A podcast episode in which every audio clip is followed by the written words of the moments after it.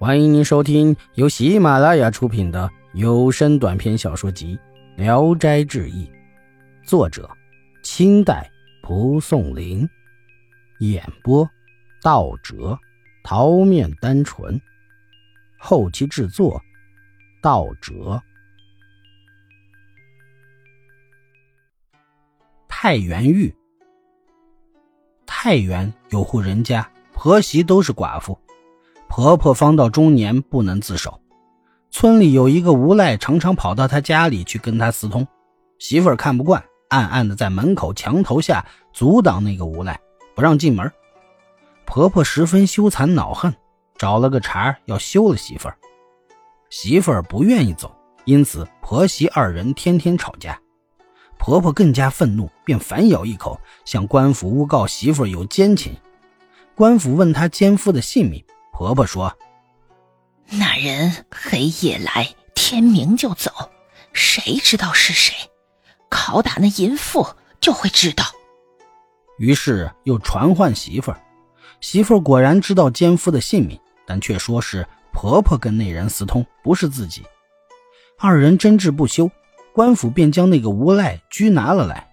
无赖又申辩说：“他们两个，我谁都没有私通。”是他们婆媳合不来，所以胡说八道，冤枉我。官府说：“一村上百人，怎么单单冤枉你？”将他重打一顿。无赖只得招供，说是跟媳妇儿私通。官府拷打媳妇儿，他却始终不承认。官府便判决婆婆可以将媳妇儿赶出家门。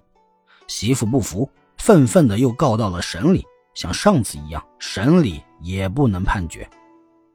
当时正好淄川县的进士孙柳下做临晋县令，以善断案而闻名，省里便把这个案子下到临晋，让孙县令审理。人犯带到后，孙县令略略审讯了一遍，就将犯人暂且下到狱中，让衙役准备砖头、刑块、刀子、尖锥等物，等黎明时使用。衙役们都困惑不解，说：“咬上酷刑，自有板子、大棍。”怎么拿这些不是刑具的东西审案呢？不明白是什么意思，姑且准备下再说。第二天，孙县令升堂，问之吩咐预备的东西都已备好，便命都摆到大堂上，将犯人带了上来，又挨个大略审问了一遍，才对婆媳二人说：“这件事儿也没必要搞得多么清楚明白。淫妇是谁，虽然定不下来，但奸夫已经明确。”你们家本来就是清白人家，不过是被坏人一时诱骗罢了，罪责全在那奸夫身上。大堂上现有刀子十块，你们自己拿去给我将那奸夫杀了。婆媳听说，害怕一旦失手会偿命。孙县令说：“不用担心，由我做主。”于是婆媳二人一同起身，拾起石块砸那个无赖。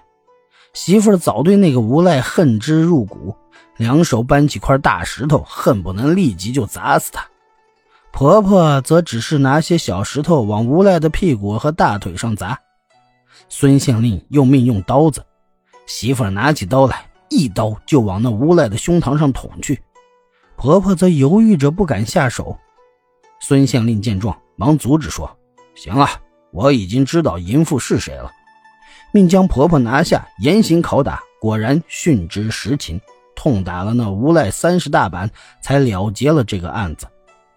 附记：有一天，孙知县打发差役去催征租税，欠租户的男人出门在外，由他的妻子出面应酬，差役没有从他那里得到贿赂，就把那个女人捉到衙门。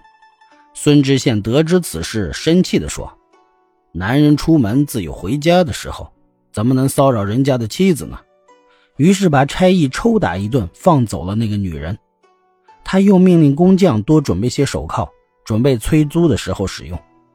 第二天，全县都传颂孙知县仁慈。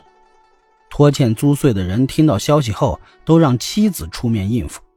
孙知县把这些人都捉起来上了刑具。我曾经说过，孙知县的判案才能并非有所短缺。但是如果知道了其中的真情那他就会为自己的发现高兴而顾不得去哀凉了。本集演播到此结束谢谢大家的收听。喜欢请点赞评论订阅一下。